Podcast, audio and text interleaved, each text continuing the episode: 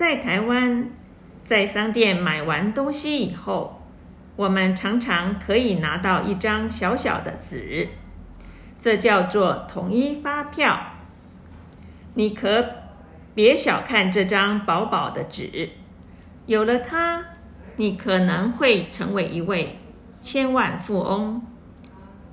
统一发票有很多功能，发票上面会有一些资料，像是你买的东西是什么，这些东西多少钱，你是什么时候买的，或是在什么地方买的，这些在发票上都可以找得到。因为这些资料，你也能清楚地知道。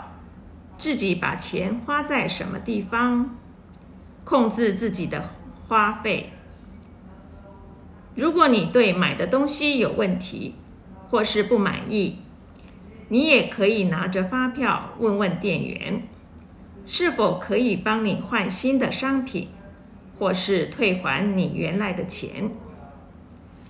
此外，统一发票还可以监督商店是否诚实缴税。每次商店开出统一发票，就代表他们有责任要缴税给政府，政府的税收才能稳定。而且，由于统一发票还可以兑奖，所以更多的人就会想要买东西，因此也能刺激经济。统一发票上有一排号码。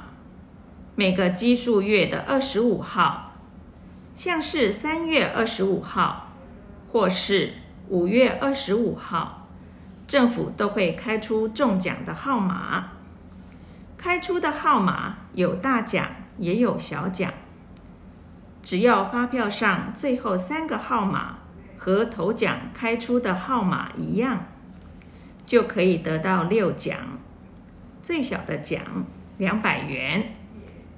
如果跟特别奖的八个号码全部一样，那么你就可以好好想想，你想买的东西，或是想去旅游的地方，因为你将会得到一千万的奖金。